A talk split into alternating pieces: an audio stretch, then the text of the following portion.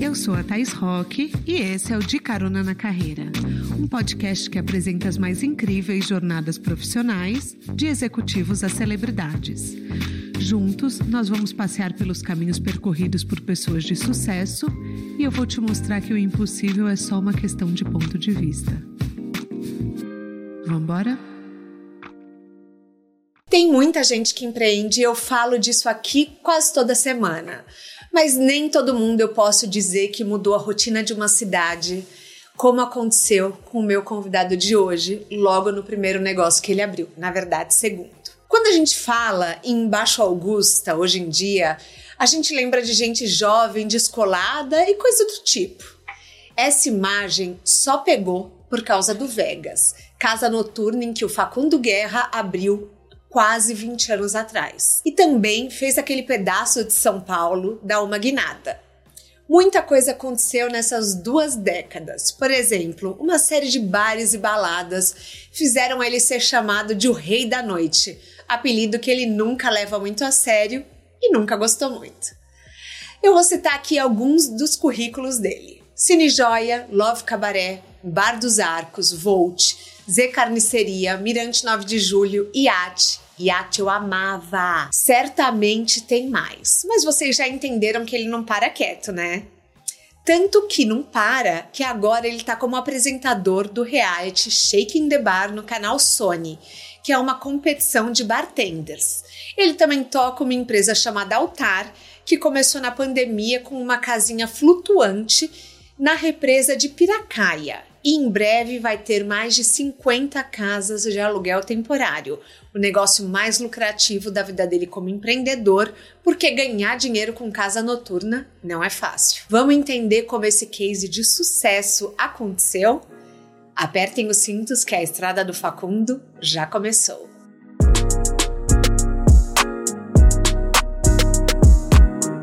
Facundo, seja bem-vindo ao De Carona na Carreira. Quer dar um oi para os nossos caroneiros? E aí, gente, tudo bem? Bom dia. Eu não sei se a gente está gravando. Bom, tudo não, bem. é bom gravando, dia, não dia. é ao vivo, mas pode falar bom dia. Estamos aqui de manhã. Facundo, já começamos com um papo profundo, então já chegamos aqui filosofando sobre a vida. Hoje, algo me diz que esse episódio vai ter muito conteúdo para vocês. Vai ser um daqueles que vocês vão falar: meu Deus, entregou, além de empreendedorismo, muito autoconhecimento. Agora, Facundo, fiquei meio chocada, confesso, Hum. confesso, pela sua vasta formação acadêmica. Eu queria ser professor, na verdade, antes de ser. Eu acabei sendo empreendedor como. é- Não, nem queria ser empreendedor, quer dizer. Eu sou de um tempo em que nem existia falar sobre empreendedorismo. Sim. A gente falava sobre montação de negócio, não tinha essa categoria empreendedorismo. E eu sempre gostei de dar aula, então eu dei aula de alfabetização de adultos, eu Que dei legal. aula de redação, eu dei aula de ciências para adultos recém-alfabetizados, dei aula na faculdade, mas eu me preparei para ser professor. Então eu acabei fazendo mestrado e doutorado mesmo. Não, eu fiquei chocada porque assim, desculpa, tá? Eu vou falar uma coisa bem errada aqui. A gente tem uma imagem que as pessoas que trabalham na noite São vazias, né? são vazias e são meio loucas. É. E daí você pega um livro que chama Empreendedorismo para Subversivos, que daí você já fala, ok, ele foge das regras. Hum. E daí você começa a olhar e, e você fala, mas o cara não bebe. Mas peraí, tipo, ele tem uma rotina com a filha. Ele tem. E, e quebra todos os tabus Uhum. do Da imagem Da que você tem de imagem- uma pessoa que trabalha à noite. que, que você tem. É, como que é pra você, assim, é, é o seu caso? Você já foi muito mal interpretado por trabalhar na noite? É, como é? Olha, acho que uma das pessoas, algumas das pessoas mais interessantes que eu conheci na vida, eu conheci, à noite. Eu tenho muita, muito gosto por- pela ideia da resistência, que é uma coisa que está na minha família há muitos anos. É, meu avô, meu pai, todos eles militaram pelo Partido Comunista Brasileiro. Eu sou argentino por conta da, da ditadura que a gente teve no país e tudo mais. Então aí meu pai se exilou na Argentina. Então eu gosto muito da ideia da resistência, assim, e da e eu, e eu sou muito apaixonado pela individualidade, sabe? Pela subjetividade, pela, pela potência que o humano tem de cada um ser o que é, independentemente do lugar onde se encaixe, né? Porque ninguém é uma ilha, mas pela potência e pela beleza de cada um. Eu acho que cada um tem um oceano dentro de si. Eu, eu sou muito, muito apaixonado pela individualidade, pela potência que cada humano carrega dentro de si. E na noite eu conheci as pessoas mais interessantes da minha vida. Apesar de muitas delas não terem aquela profundidade, né? Porque a gente, a gente valoriza, por exemplo, uma profundidade acadêmica, uma carreira acadêmica, a gente valoriza as pessoas pelos atributos da produtividade, pelos atributos da, tá do certo. capitalismo, no final das contas. Certo. Né? Então, essa pessoa é mais ou menos útil ao sistema, ela é mais ou menos útil a, ao modus operandi. Isso é uma merda. Desculpa é, o palavrão. Mas, mas é... é... horrível você é, definir o valor de alguém, muitas vezes, pelo que a pessoa entrega é, ao capitalismo. É. Por isso que a gente chama, por exemplo, quando a gente tem uma, o dependente químico de crack aqui em São Paulo, que é um problema social muito grave, a gente chama ele de Walking Dead, a gente chama ele de zumbi. Uhum. E, e, e, a, a, a, pelo menos as pessoas, assim, quando vão se referir à Cracolândia, falam, não, parece um território de zumbis. Porque são pessoas que não produzem mais. Portanto, são mortos-vivos pela perspectiva de nós que estamos produzindo, estamos vivendo. Uhum. Segundo a nossa perspectiva, aquelas pessoas deixaram de produzir, portanto, elas não deixaram são zumbis. Sim. O que é bastante cruel, né? E dá para criar uma analogia com a noite, porque tem muita gente que, que decidiu viver rápido e morrer cedo. E eu conheci pessoas muito interessantes, pessoas que eram, assim, se drogavam o tempo inteiro. E eu não tô falando que eu quero isso necessariamente para mim, e eu nem acho que isso fez bem para essas pessoas, mas às vezes não é você ser desse jeito não é uma escolha. Poucas coisas na vida são escolha, do jeito como você é. Eu acho que normalmente é uma fuga, né? Pode ser uma fuga, mas pode ser uma maneira belíssima de viver também, entendeu? Apesar de eu não gostar de drogas, é, eu tenho certeza que deve ser muito divertido você ficar entrando em festa, indo pra after e vivendo a vida um dia depois do outro, sem perspectiva de. Você acha? Eu hum, acho que parece triste. Pode ser triste para você ou para mim, mas para aquela pessoa foi é belo viver desse jeito, entendeu? E quem sou eu para julgar aquela existência? Então Sim. eu admiro aquelas existências. Eu não quero isso para mim, eu nem bebo, uhum. né? Então quem sou eu para? Mas eu não consigo julgar. Hoje em dia, Thaís, eu me livrei do julgamento moral. O que isso quer dizer?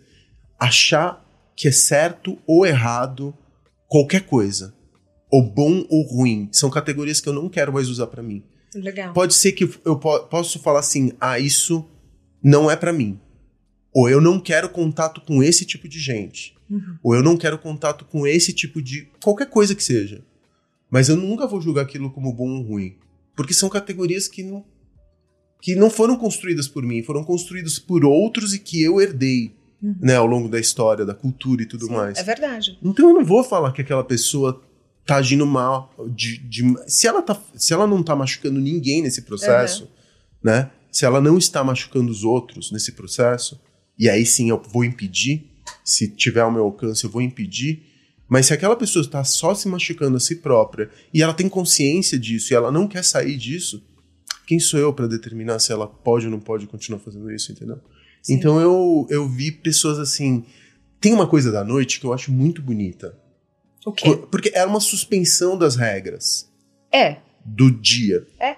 Então, por exemplo, eu conheci gente que trabalhava no Detran e que à noite era um DJ renomadíssimo dentro da noite. Eu conheci gente que durante o dia dava aula de inglês e à noite era uma drag queen.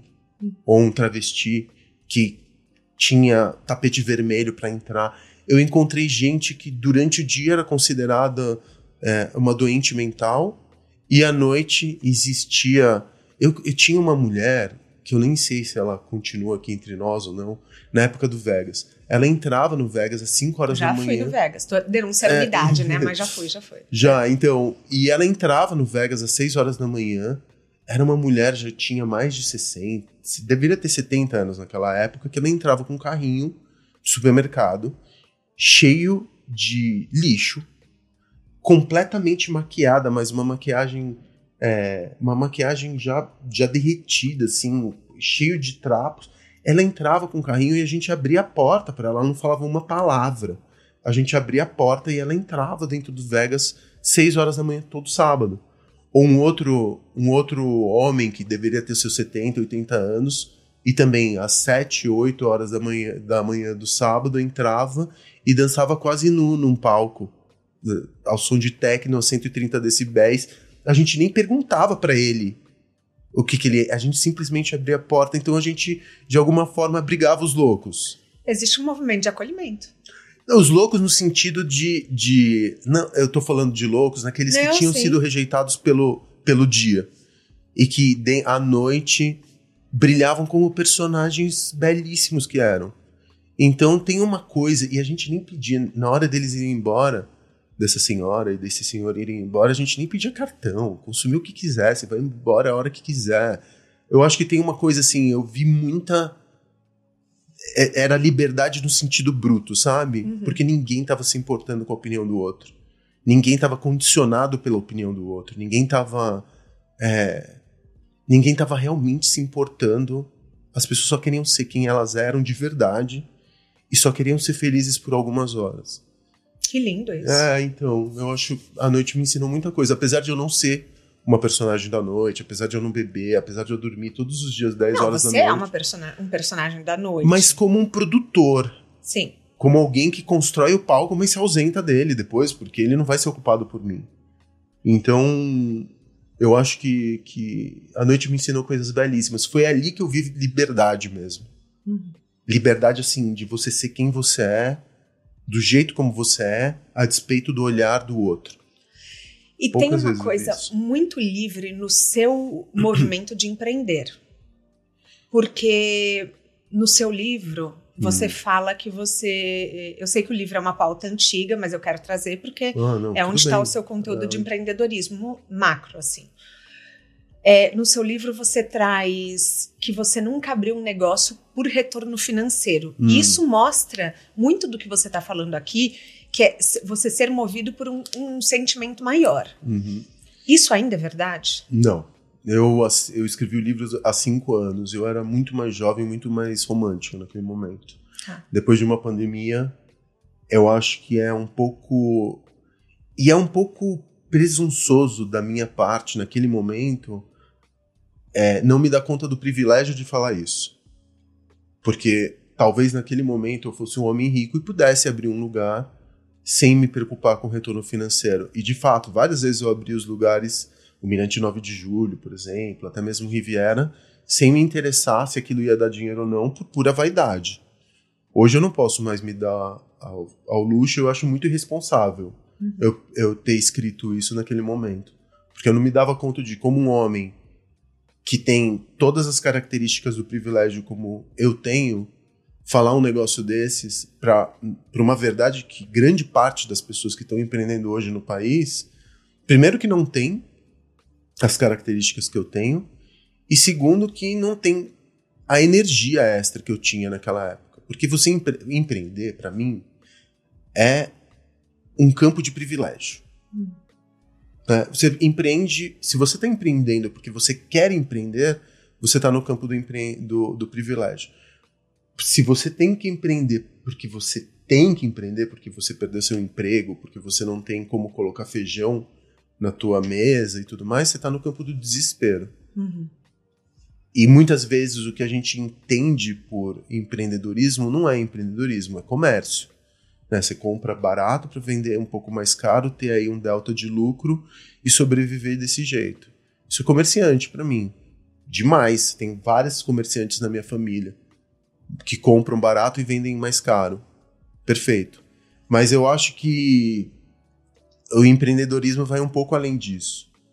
Então, muito do que a gente vê hoje é comércio, pequeno comerciante. Sim. Que aí eles são chamados de empreendedores para serem, enfim, ficarem presos em, em um discurso que vai vender livro, vai vender curso, vai vender isso, vai vender aquilo, e que no final das contas mascara só uma sobrevivência, né? Você fala dos seus privilégios e muita gente te intitula como rei da noite. Hum. Você gosta desse título? não. Eu acho meio antigo, na verdade. Rei é, da mas... noite era uma coisa da, da década de é, 80. Eu sei. Ai, Álvaro, você que botou essa pergunta no roteiro. mas... Eu adoro Álvaro. É, é, que faz então, sentido, mas eu acho que é bom pra, pra gente falar sobre esse assunto. Porque até agora, recentemente, me chamaram de Rei da Noite ali, porque eu tava. É, ah, eu tô fazendo um, um reality, né? Eu apresentei uhum. um reality, ah, Rei da Noite vai apresentar reality. E não, não tem outro. Primeiro que Noite nunca teve rei. Porque não, não é uma corte feudal, é o contrário, é uma anarquia. Então, ela, essa, essa estrutura de pensar noite é uma coisa da década de 60, 70, 80, e a gente empresta isso do nome dos filmes, enfim. Mas eu acho que tá na hora de atualizar. E outra que eu não sou hit é Engraçado que eu não sabia de, dessa fama. Quando eu li, que eu, é, pra, Isso pra veio vocês da entenderem, Veja. caroneiros, é, eu monto o roteiro, eu faço a pesquisa, e daí depois eu passo pro Álvaro, que é o revisor, que eu sempre falo do Álvaro aqui. E o Álvaro conhece o Facundo há É, muitos, muitos anos, anos. muitos anos. Então o Álvaro trouxe muitas informações complementares que eu não conhecia. E daí quando eu li isso, eu falei, Rei da Noite?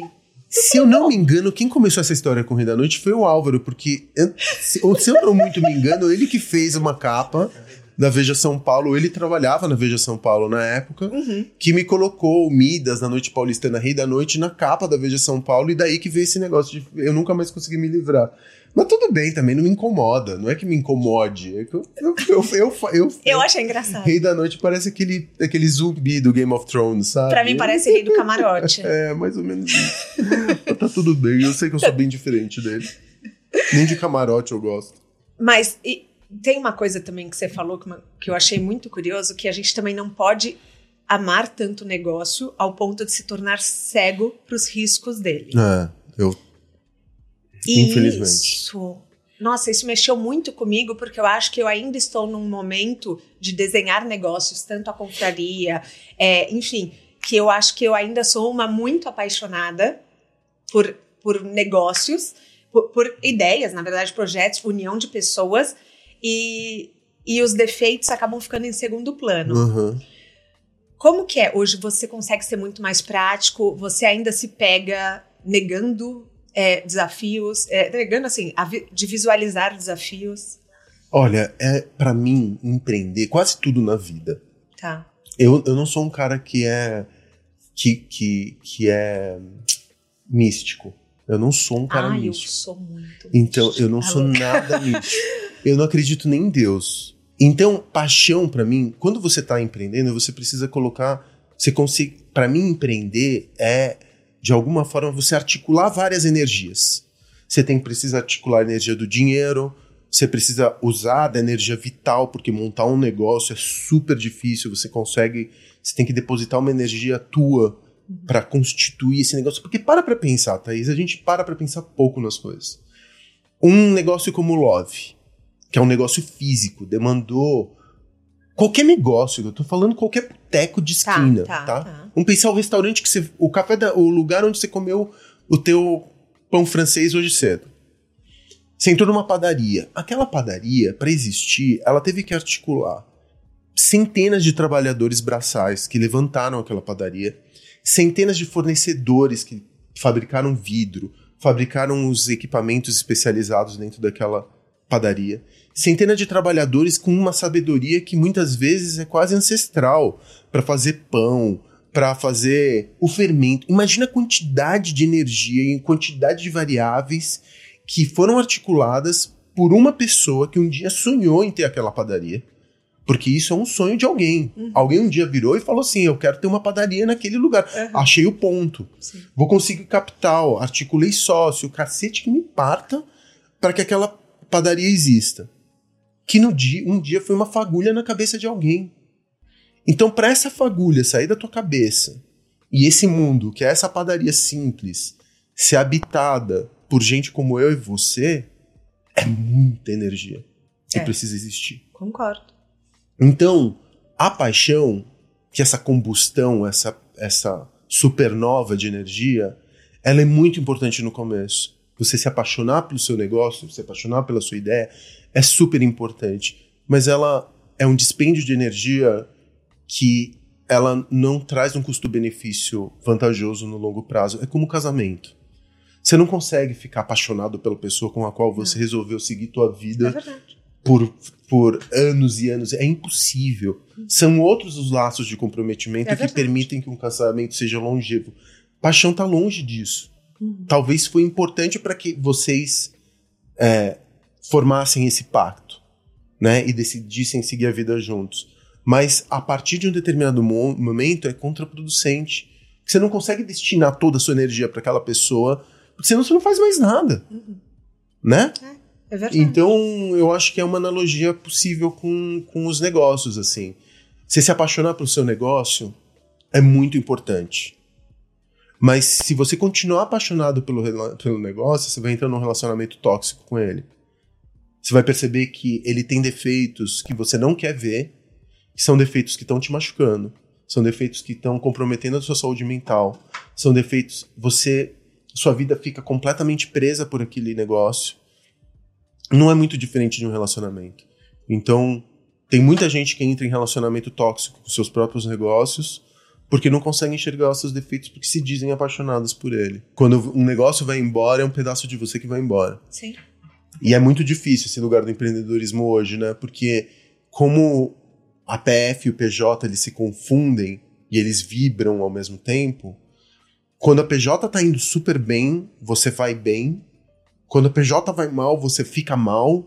Uhum. Sem dinheiro, ninguém tem saúde mental. É verdade. É impossível a gente discutir saúde mental descolado de dinheiro, gente. Eu acho uma discussão assim tão. Não é fútil, mas eu acho um pouco míope. A gente fala tanto de saúde mental com tanta desigualdade social como tem nesse país. Como que alguém que é pobre, que não consegue pagar seus boletos, vai ter saúde mental? Uhum. É óbvio. Eu, se você me paga meus boletos, eu te garanto que 90% da minha depressão se, se conserta. É muito foda, porque a gente é condicionado pelo capitalismo e a gente é condicionado por essa ideia de que a gente precisa de um monte de coisas para ser feliz. Em 2004 você trabalhava com jornalismo, hum. foi demitido uhum. e resolveu abrir um negócio uhum. que na época não era. Resolvi me tornar empreendedor. Resolveu não. abrir um negócio. Uhum. O que que te levou a ter essa ideia do tipo eu não quero mais ser, ser CLT? Olha, desespero basicamente. Porque o que aconteceu? Eu, nunca, eu não fui preparado para ser empreendedor. Aliás, acho que poucas pessoas são, entendeu? Eu acho que ninguém. Ninguém, assim, porque a gente não estuda para ser livre. Uhum. A gente estuda para ser, para obedecer. Uhum. O que eu o, o, acho que a única é, educação que é emancipadora de verdade é a magistratura. Porque você se liberta quando você vai ensinar. Agora, todas as outras, e para você ser um professor, você tem que pensar e questionar se você é um bom professor, né? Uhum. E a, a, agora, todas, se eu vou ser engenheiro, para quê? Para trabalhar para uma corporação.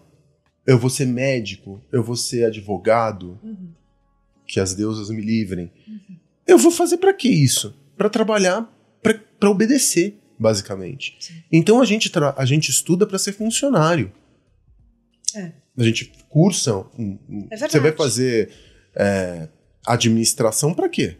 Publicidade. Para ser funcionário.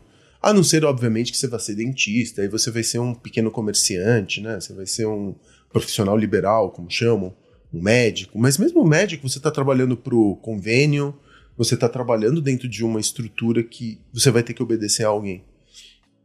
Então a gente não estuda para ser livre ou para fazer aquilo que a gente quer. A gente estuda para obedecer.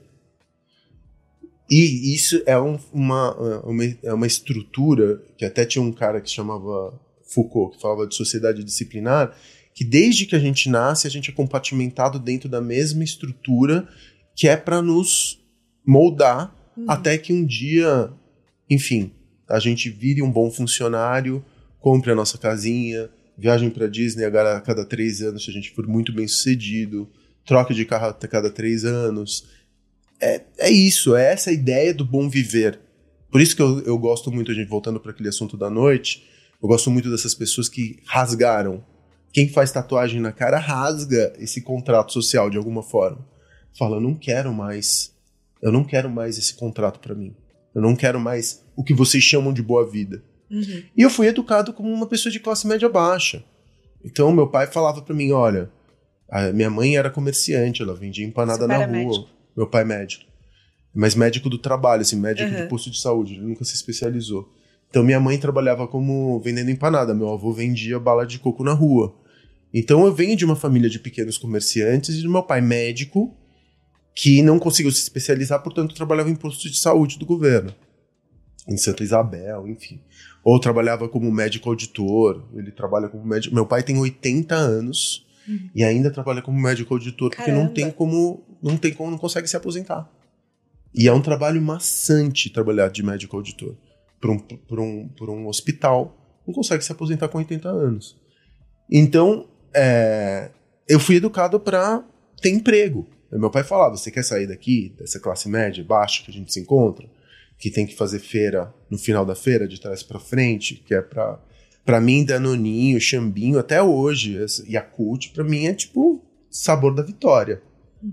Eu de vez em quando eu tô meio para baixo, vou comprar um chambinho no supermercado, uhum. porque eu me sinto tipo, ai, pelo menos hoje eu consigo comer um chambinho. Sim. Eu me sinto bem sucedido. Uma memória afetiva. É, eu tenho uma memória afetiva. Esses negócios, tipo de, de consumo, assim, salada de fruta, para mim é tudo vitória. Tem sabor de vitória para mim.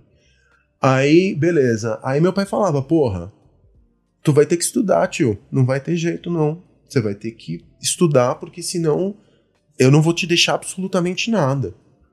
Até meu pai outro dia. Foi engraçado, né? Porque essas conversas estão se fechando.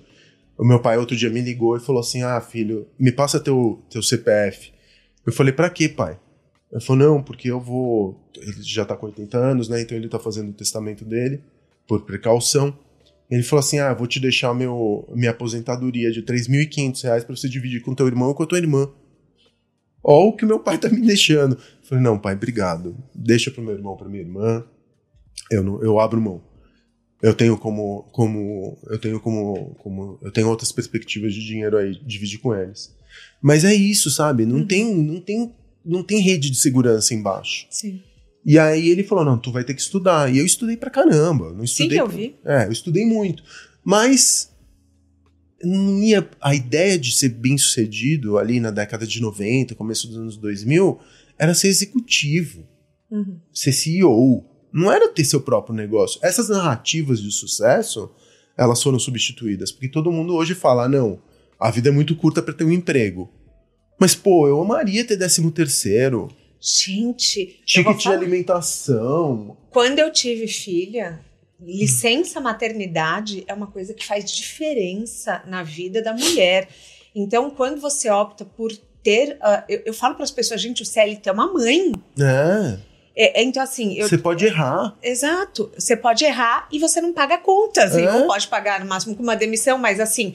É, sabe, você tem é, é ticket, você tem décimo terceiro, você tem, às vezes. Tem, tem tudo isso, uhum. tem essa segurança. Tem. Mas por um outro lado, tem uma coisa que a gente que já montou um negócio, a gente nunca vai se esquecer. Que a gente tem o controle e a autonomia. Uhum. Dentro de uma corporação, aí sim você está presa dentro de uma estrutura feudal, dentro de uma estrutura quase medieval. É uma corte com vice-rei, com duque, com não sei o que. Você tem que pedir. É um Game of Thrones o tempo inteiro. Uhum. De um tentando cortar a garganta do outro, se defender, formar aliados, né? Essa é, é a estrutura corporativa. E eu não tenho a menor paciência para obedecer mais. Eu não consigo obedecer. Eu acho que eu não fui feito desse jeito até por conta da história da resistência ali na minha família, eu não fui feito para obedecer a autoridade burra. Eu obedeço e, e acredito em líderes que me apontam um caminho e que atuam por exemplo. Uhum. Agora, a autoridade que grita e que tenta me governar por violência, seja ela simbólica ou material, eu não aguento. Eu resisto Sim. e vou resistir, inclusive, com a minha vida, se um dia chegar nesse lugar entendeu? Porque eu não fui feito desse jeito para obedecer. Então, por um lado, a, a, a corporação ela te dá a segurança de saber quanto você vai receber no final do mês. E tem pessoas que precisam disso. E por outro, existem pessoas que são que vivem muito no limite, como eu. Eu vivo muito no limite da segurança, sabe? Uhum. De apostar tudo ou nada, de não saber o que vai acontecer amanhã, de vida louca, e eu sou, dessa, eu sou desse jeito. Eu não sou vida louca no sentido de, ah, vou encher a cabeça de o nariz de cocaína e vou ficar vivendo até um, um, final de semana de seis dias. Mas eu sou vida louca do tipo, encontrei uma ideia e eu vou articular todas as energias possíveis e inimagináveis para que essa ideia exista. Porque quando você monta uma coisa, quando você está dentro de uma corporação, você é só uma peça. Uhum. Teu trabalho não aparece.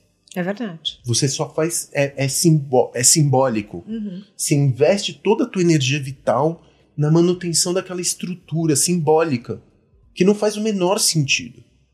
Agora, eu sei que eu toquei a vida de milhões de pessoas. Não, e uma vez eu vi uma entrevista sua falando, inclusive, que você conhece bebês Sim. que nasceram. É maravilhoso esse poder. Eram, assim, casais que se conheceram na, na noite do Facundo, então, assim, nos lugares que ele abriu, e bebês que nasceram desses relacionamentos, inclusive a Pina, né? sim, sim, Inclusive sua a filha. Pina, sim. Então tem uma coisa, Thaís, que você toca. É uma coisa que existiu. É, é, é- é difícil, porque quem nunca empreendeu, eu que sou homem, eu nunca vou saber o que é gerar vida. Uhum. Eu- meu papel como pai, muitas vezes, ele passa por mil camadas racionais até chegar. Mas você gestou essa. Seus, você tem uma. Duas. Duas Dois. filhas. Um filho e uma filha. Você gestou essas vidas dentro de você. Você viu elas se transformarem, seu corpo se transformou no processo. Essas vidas são tuas. Você olha para aquelas, aquelas pessoinhas hoje e elas um dia estiveram dentro de você. Um homem nunca vai conseguir entender isso. Uhum. E o mais próximo que eu consigo entender disso é montando meu negócio. É o mais próximo, e mesmo assim eu tenho certeza que eu nunca vou conseguir me aproximar.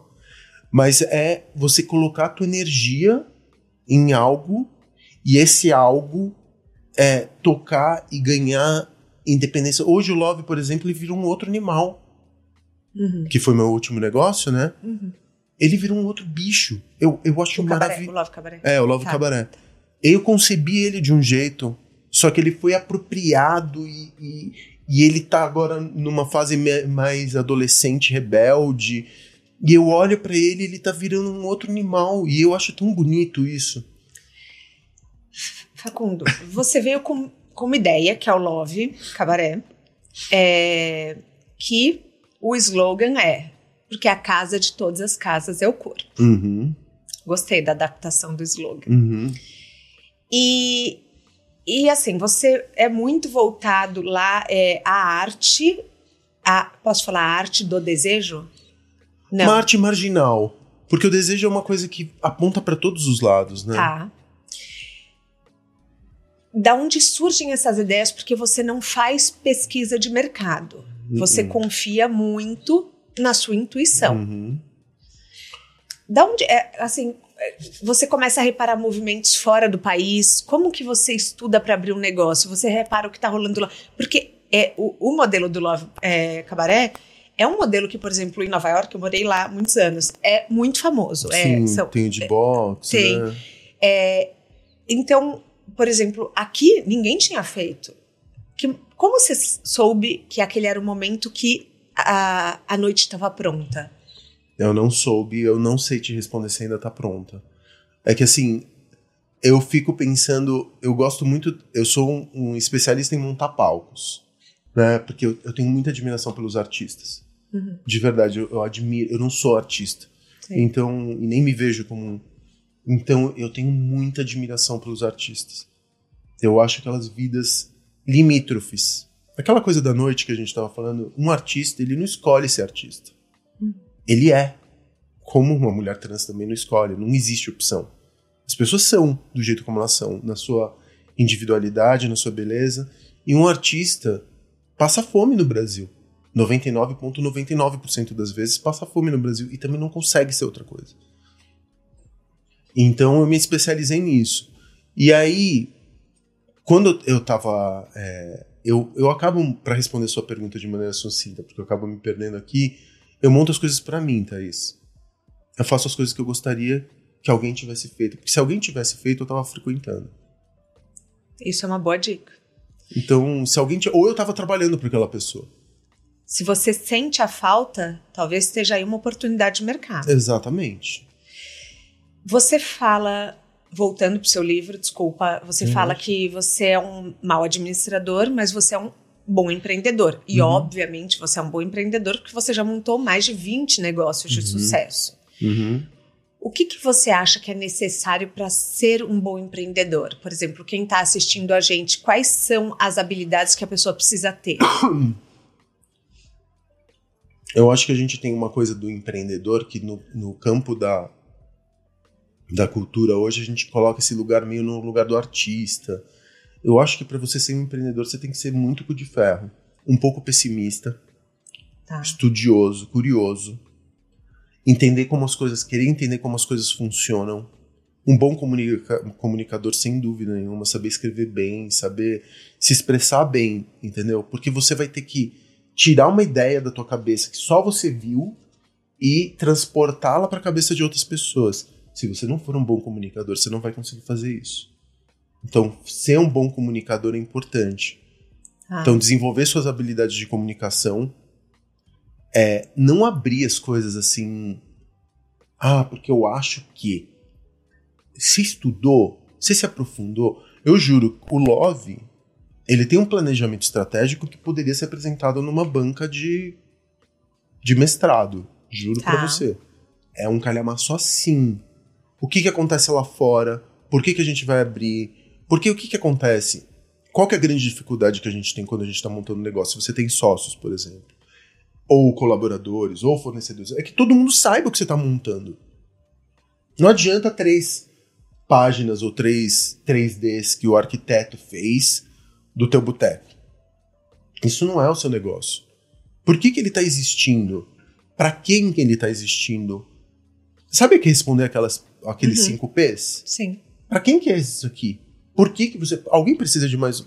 São Paulo precisa de mais um bar? Acho que não. Eu não tô montando mais um bar pra ser mais um bar.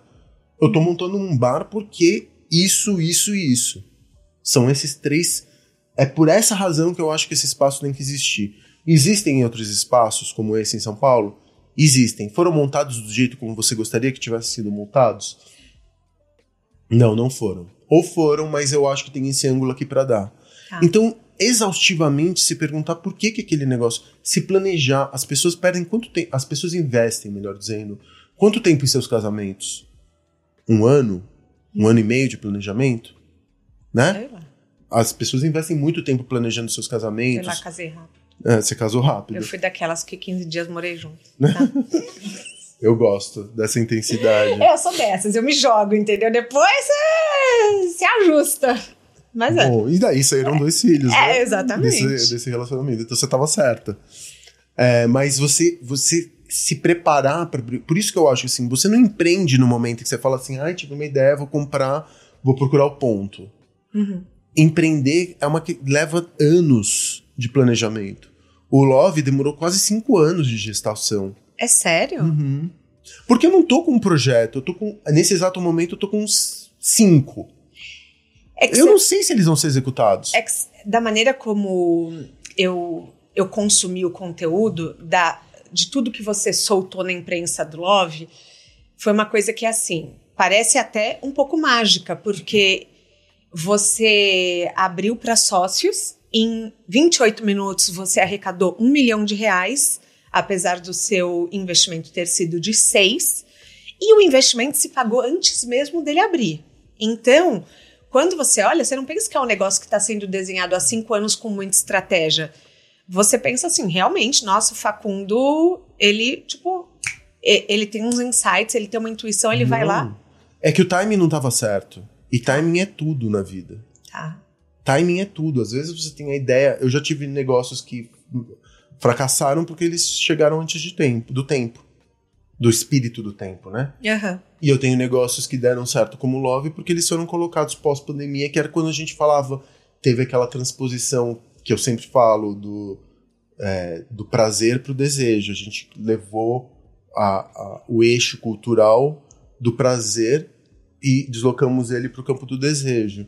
Então, assim, eu estudo muito, eu leio pra caramba, eu, sei lá, assino umas 40 newsletters. Nesse exato momento eu devo ter umas 50 newsletters para ler Nossa, eu ouço podcast, eu, eu fico me perguntando por que, que as coisas são desse jeito. Eu questiono o que tá sendo. Tipo, às vezes eu, eu tô ouvindo alguma coisa e falo, puta, será que é isso mesmo? Eu vou buscar referência em cinema. amo cinema para referência estética. Uhum. Eu frequento teatro, eu frequento peça infantil, eu, eu converso com as pessoas, eu pego o metrô, eu vejo a vida como ela acontece. Eu tô morando na Paulista agora. Então a Paulista é um, é um mundo bruto, assim. Eu sou, eu sou socado de informação quando eu desço, saio da, na portaria do meu prédio, piso na calçada da Paulista, eu, sou, eu recebo um fluxo de São Paulo na cara, assim, que me deixa até estonteado. Uhum. Então, eu tô vivo, eu tô interessado. Eu acho que são atributos que são necessários para você montar um negócio. Qualquer um consegue fazer. Agora, conseguir montar um negócio bem sucedido no Brasil, que é um dos países mais tóxicos para o empreendedorismo, se você não se preparar demais, você vai entrar na estatística dos negócios que fracassam antes dos quatro anos. Eu sei que tem gente que pode eu vou usar aspas aqui, se aproveitar da sua expertise, uhum. porque você tem uma mentoria. É, não vou, vou abrir ela agora, na verdade. Me conta um pouco de onde surgiu essa, é, é, essa disponibilidade, porque é um a um, é muito diferente do que você costuma fazer. Sim. Por que, que ela surgiu? Na verdade, surgiu durante a pandemia porque eu tava muito ferrado, todos os meus negócios estavam quebrados, né? Tava todos os negócios fechados. E eu continuei pagando salário para boa parte da minha equipe enquanto a gente estava na pandemia. Então, no final das contas, eu não conseguia. Meu dinheiro tinha acabado. Uhum. Eu falei: ah, quer saber de uma coisa? Eu não, eu não me sinto com síndrome de impostor porque eu fiz doutorado uhum. e abri 20 negócios. Então, se tem alguma coisa que eu posso passar de minha experiência para as pessoas, é ah, que é como começar. Uhum. Todo mundo tem uma, essa dificuldade, né? Eu acho que tem uma esteira assim de jornada. As pessoas primeiro têm uma ideia e elas já se veem como empreendedoras, porque já existe essa categoria mental, né? Elas têm essa ideia. Você pode estar empregado até, uhum. mas você já entra no papel de empreendedor. E elas abrem o seu negócio. Enquanto o negócio não der certo, elas se, elas se veem como empreendedoras. Depois que o negócio dá certo, elas se veem como empresárias. Então, o que, que dá certo? Tem retorno financeiro, né? Então tem esse, essa jornada do, empre, do empreendedor para o empresário. E quando você vira empresário, a faculdade de administração te ensina a gerenciar um negócio. Uhum. Né? Isso você contrata profissionais. Mas não tem empresário que consiga fazer a gestão de um negócio que é ruim ou mal desenhado. Eu me dei ao luxo de ser um mau empresário durante muitos anos porque eu tinha negócios, tinha montado negócios muito resilientes. Então eu, eu, o que eu faço e o que eu, o que eu vou fazer agora é, sei lá, eu acho que a gente fala de um empreendedorismo, Thaís, que quando dá errado, te machuca pelo resto da vida. Você, você eu, porque assim, eu tenho dificuldade de encerrar ciclos, tá? Eu sou aquela que se apega. Como é para você encerrar um ciclo? Ai, é doloroso, mas eu acho que só tem um jeito, assim, de encerrar uma morte rápida. Eu não gosto de despedidas, eu não gosto de Ai, cortes abruptos e, e, e, eu sei. É, tem, que ser, tem que ter sangue frio. Tem que, né? De chegar, às vezes. Eu apago o negócio de um jeito assim cruel. eu, eu pratico juro, eu sou assim com ex. Alô. Juro por Deus. Sério, meus ex me odeiam. É sério, juro. Juro. É uma coisa bem íntima que eu contei aqui. Eu sou assim, para mim acabou. Não tem isso de ser amigo. Para mim, corta, acabou, segue em frente, segue o baile. Mas eu acho que é, é, tem que ser assim mesmo. Sim. Não acho que ai, a gente tem que ser. É, é lindo, eu acho super adulto, na verdade, eu aquelas também. pessoas que são viajam com ele. Eu acho super assim, ai, você é madrinha adulto. de casamento do meu nossa. ex. Eu falo, nossa, curti. Nossa, que. Mais passo. Que, né, que, é. nossa, que que maduro, que é, adulto. eu também acho muito adulto. Ah, não, eu não consigo, não. Eu também concordo com você. Foi, foi. Não, se bem que eu tenho algumas vezes que são minhas amigas, mas eu acho que também não foram relacionamentos tão, uhum. tão intensos assim. Sim. Mas com o negócio também é cortar. Ah, definitivamente. É, é eutanásia.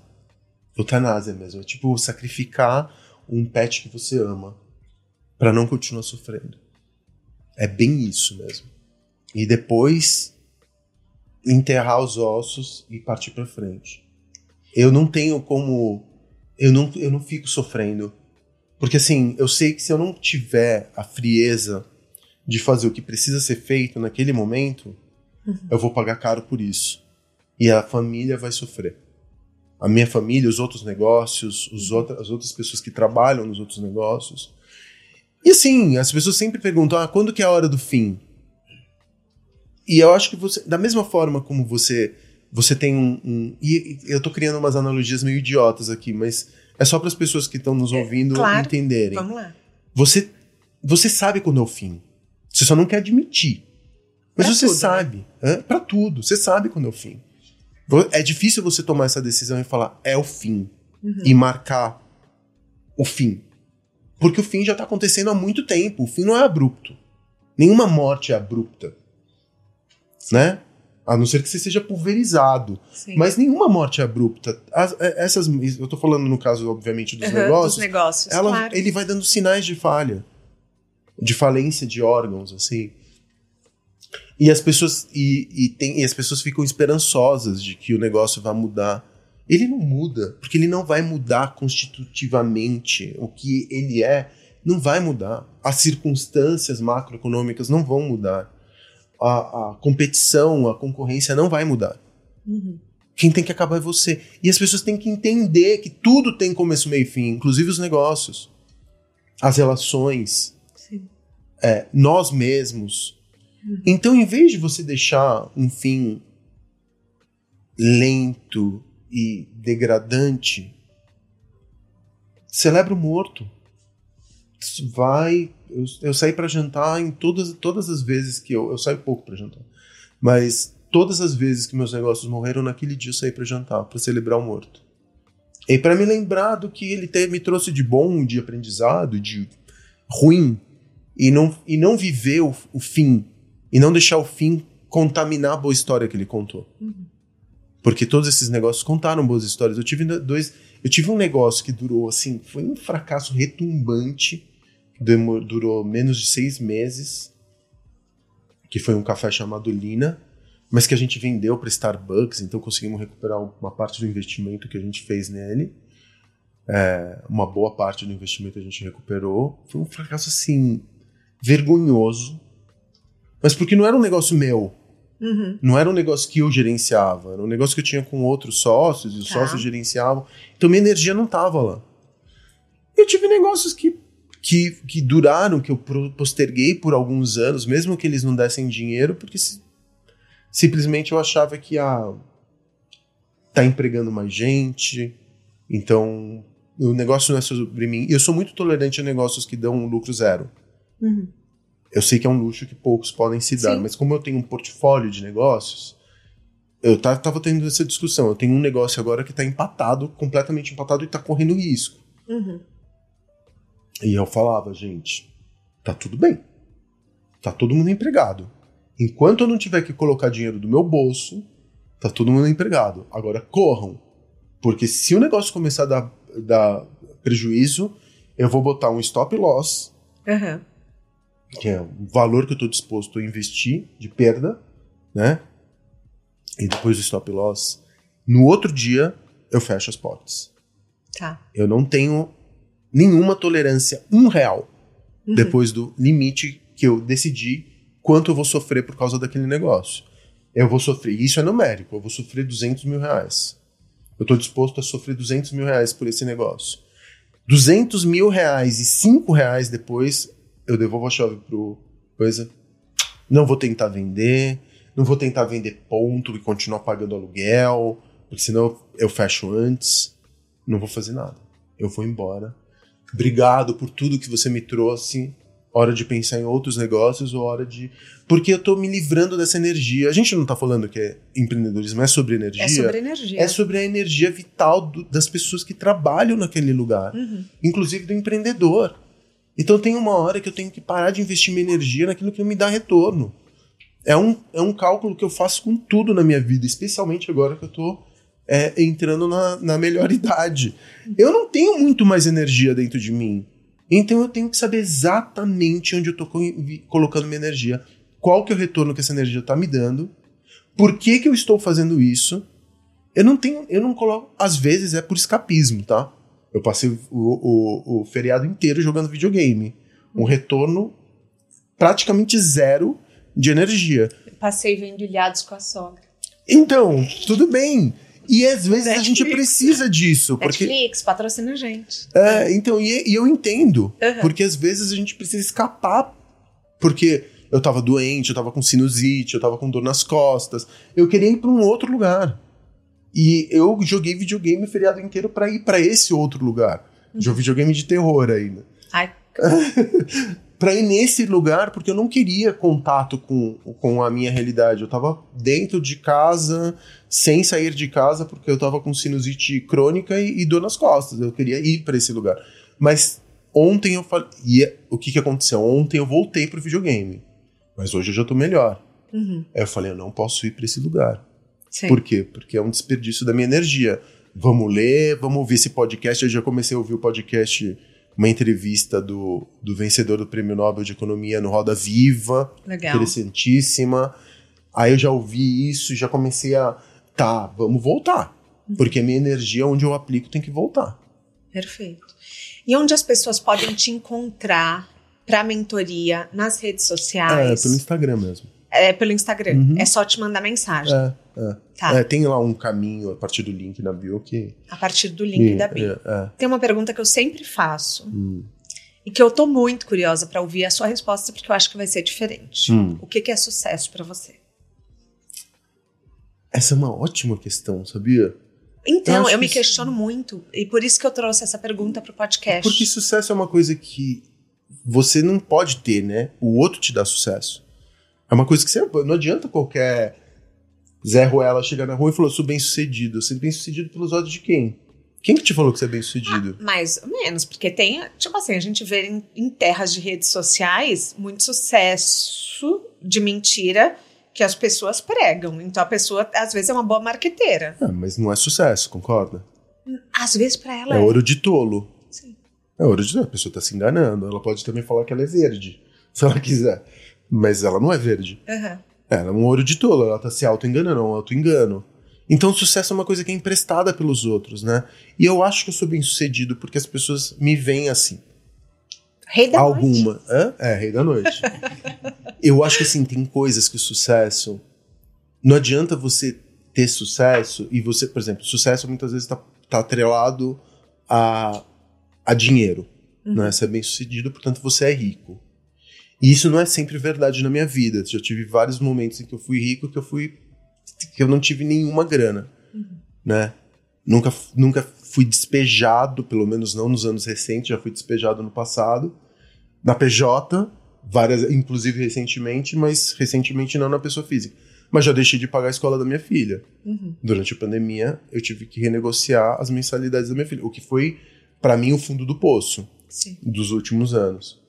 Agora eu recuperei boa parte desse, dessa perda da pandemia. Então, para mim, sucesso não é necessariamente é, atrelado à grana, mas é atrelado à verdade. Uma verdade subjetiva. Você falar aquilo que você pensa e foda-se a opinião dos outros, entendeu? Assim, é óbvio que eu tenho cuidado para não falar. O que eu penso não é tão. Eu não tenho vergonha de quem eu sou. Eu não tenho. Se eu fosse um fascista, um racista, e eu sei que estruturalmente eu sou tudo isso, mas eu, eu tenho bastante consciência de não machucar o outro com a minha fala.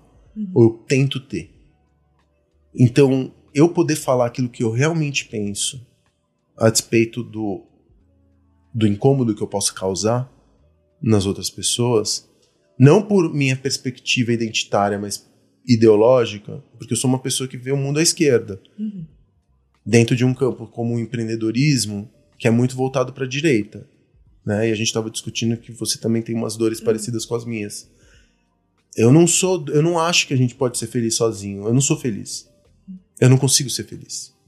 Porque a minha volta tem tanta gente miserável, tanta gente que não consegue comer. Como é que eu vou ser feliz desse jeito? Eu posso ter alguns momentos de contentamento, ter, posso ter momentos de prazer, mas eu não sou feliz, eu nunca vou ser feliz aqui. Talvez na Suécia, se eu mudar para Suécia um dia, eu consiga ter essa felicidade, porque para mim a felicidade é contextual. Uhum. Então também não é ser feliz, para mim é ser poder falar aquilo que você quer e ser de uma determinada forma livre, que é uma coisa que o empreendedorismo me traz. A gente tem um quadro aqui que chama Pneu Furado, que é assim.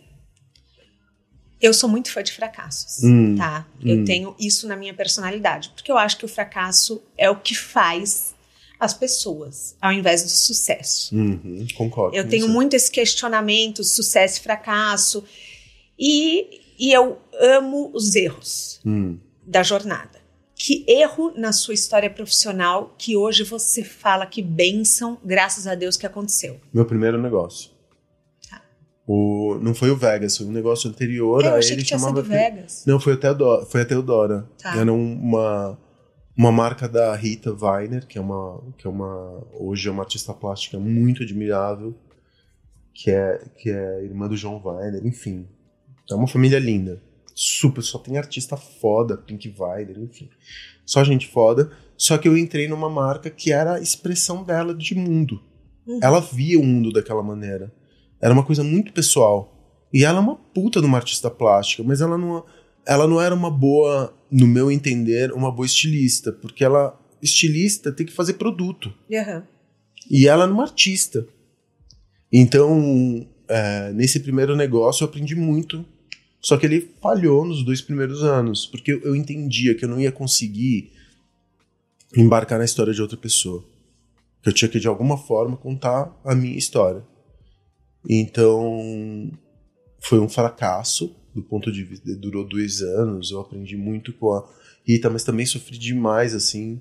Eu ficava muito calado, com muito medo. Como eu respeito muitos artistas, eu também ficava com muito medo de falar minha opinião, né? Investi um dinheiro de sobrevivência ali. E perdi tudo, mas no final das contas foi uma história linda. Porque graças a esse fracasso que eu que depois eu consegui me encontrar no Vegas, né?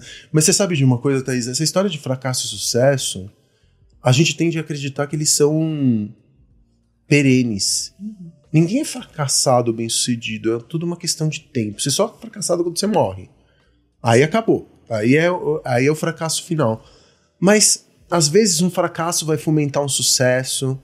Às vezes você fica, você tá se sentindo bem sucedido, você fica arrogante, fica em cima do salto e tem um fracasso grande por conta disso. Então a vida é isso. é, eu, não, eu não acredito em. Eu quero ter muita dor, eu quero ter muito fracasso também. Porque a gente só aprende na dor, né? Sim. Então, tem dias que eu acordo pra baixo, tem dias que as coisas não estão dando certo. Aí eu olho e falo: não, calma, que o saldo tá positivo. E calma que você já esteve aqui antes. Talvez Sim. seja uma boa. Uma boa. Uma, um bom efeito de você envelhecer. Você começa a perceber que aquilo que você julgava como ah, um, fechar um negócio que a gente estava falando Aham. antes. Nossa, essa é uma pedra na minha vida. Às vezes não, às vezes é um recomeço de forma que você não não não cometa os erros que você cometeu no passado. Acho que o único fracasso, se o fracasso não te ensinou nada, me desculpa, mas aí você fracassou à toa mesmo. Eu vou soltar uma coisa bem superficial agora, num puta papo profundo. Eu me lembrei outro dia da Suzana Vieira falando: tenho 80 anos e não aprendi nada. Então eu olhei aquilo e falei, gente, 80 anos e não aprendeu nada. Deve ser uma coisa muito louca, né? Não, ela Porque- aprendeu um monte, ela tava sendo só irônica. Só irônica. eu. Não, exatamente. E você veio, eu, eu sinto isso. Ela não você- aprendeu nada com relação ao homem, né? Porque os boys são sempre os mesmos. São sempre os os mesmos. mesmos. Mas é isso. É, é bem isso mesmo. A gente tem um quadro aqui que chama Mala de Viagem. Não. Eu quero um livro, um filme, um documentário ou TED Talk. Não precisa ser sobre carreira. Gente, que pergunta difícil, porque tanto livro que eu já li. Eu acho que um dos meus livros prediletos, na verdade, é uma trilogia, chama Sexus, Nexus e Plexus, do Henry Miller. Tá, Chama trilogia, su- e que foi o primeiro livro que me veio assim à cabeça, foi vambora. Nexus, Sexus, Nexus e Plexus, do Henry Miller. É até difícil de encontrar, assim, é que é um dos meus escritores prediletos. Ele escreve de um jeito muito. muito sujo. Eu Tá. adoro o Henry Miller. Um livro. Um filme. Puta, filmes são muitos, mas. Pra mim, um filme da minha vida é Crepúsculo dos Deuses. Tá. Amo Crepúsculo dos Deuses. O Exorcista também. Talvez Nossa, o Facundo, Iluminado. É o Iluminado. Eu, o Iluminado. Iluminada me tem um pânico nesse O Iluminado filme. foi um filme. O, o Arcos é inteiro montado por conta do Iluminado. Jura? Várias referências a gente cruza de Iluminado com Arcos. Querelli do Fassbinder fez o iate. Eu uso muito cinema, assim, as imagens do cinema para montar os meus lugares. Pra ter ideia o de iate. É, então, Querelli é, é, foi inteiro. Usei o Querelli para montar o iate. É, livro, filme. Tem algum TED Talk que você goste? Ou documentário? Eu sou muito fã de documentários. Eu assisto. Acho que é um dos meus gêneros prediletos. Assim, eu sempre aprendo muito com documentário. E eu assisti um que eu tô tentando me lembrar o nome. Puta, não tá vindo aqui, mas depois eu te mando pra Tá. você adicionar. Que contava. A, a música eletrônica foi muito importante pra minha vida, né? Porque Uhum. eu nunca gostei muito de música eletrônica e eu aprendi sobre música eletrônica com Vegas.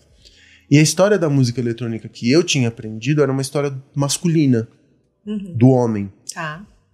que era um gênero masculino. E eu aprendi através desse documentário. Aliás, tem um festival de documentários aqui em São Paulo que chama Inedit. Tá. Inedit, que é um festival de documentários sobre música, que é maravilhoso. E, e eu aprendi por- através desse documentário que na Segunda Guerra Mundial, quando os homens foram para as frentes de batalha, as mulheres tinham que é, trabalhar os dados naqueles computadores enormes da IBM, que ainda funcionavam com cartões perfurados para você colocar dados e tudo mais. E que elas começaram a fazer os primeiros experimentos naqueles, naquelas en- máquinas enormes e começaram a sintetizar música. Fazer Caramba. é, então a gênese da música eletrônica, como quase tudo, veio, por, veio das mulheres, que começa, nem eram vistas como músicas, como musicistas, né? elas eram vistas como fazedoras de sonoplastas. Elas começaram a manipular as máquinas da IBM para produzirem sons eletrônicos e que isso virou, né, hoje tudo na nossa vida, tudo que você ouve, tem música eletrônica do sertanejo ao funk, ao trap, quase tudo, música eletrônica virou um- uma base da, da, da cultura pop. Isso começou pelas mulheres, Que manipulando as máquinas da IBM ali na Segunda Guerra Mundial, quando os maridos estavam no frente, na- os homens estavam no, no, no, no, no front. E que eu não fazia ideia, foi uma história completamente apagada. Ah, eu vejo muito documentário bom, eu adoro. Gente, eu quero dar uma dica. A Foquinha veio aqui, recomendou o documentário do Kanye West, que são três episódios na Netflix. E eu tenho um bode tremendo do Kanye, e eu falei, ah, não vou assistir esse ranço. Mas daí eu falei, vai que tem algum conteúdo kardashiano ali no meio, vai que me interessa. E fui assistir o documentário. Incrível. Muito bom, porque foi um produtor que viu que ele ia estourar.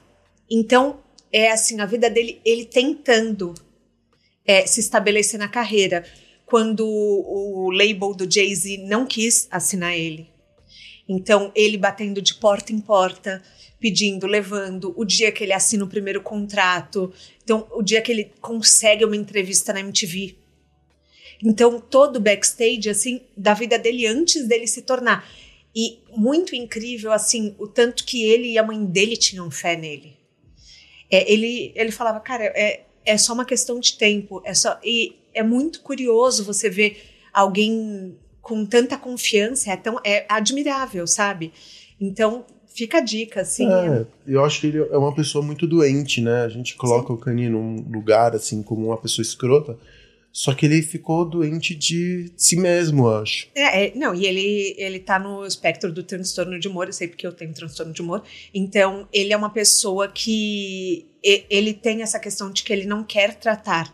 Ele tem a opção de tratar da saúde mental dele, mas ele não trata. Uhum. Então também tem essa questão, mas um documentário até onde eu eu tava, eu tô no final do segundo episódio, não abordou isso ainda. É, tem mais um, vamos ver. É Mas- autorizado por ele? É, é o melhor amigo dele, gra- Ah, mas- gravando com ele. Ah, eles brigaram, inclusive, não brigaram? Teve uma treta dos dois. Então, teve uma treta, eles pararam, ficaram um tempo sem gravar e depois voltaram. Ah, depois eles voltaram. Voltaram. Entendi. eu Então, me lembro assim, que tinha tido uma É, treta entre eles, são eles juntos, é o backstage mesmo, assim, tanto que quando alguém faz um rap falando mal do Kanye, o Kanye vai lá na rádio, vai dar uma entrevista. Então, tudo isso você vai passando com ele. Deve ser muito da hora. Deve ser muito da hora, inclusive, para perceber a dinâmica entre esses dois. Sim, entre. Tipo, Dois alguém artistas. que acredita tanto em você. É mu- muito interessante. Então, fica a dica. Vou assistir. Facundo, a gente chega ao fim da nossa carona. Queria te agradecer. Chegamos rápido ao destino. Eu sei que pra você, como entrevistador, deve ter sido um pouco diferente, porque assim, você tá acostumado a sempre falar do outro nos seus podcasts, né? Você dá muito protagonismo pro outro. Já assisti inúmeras entrevistas suas.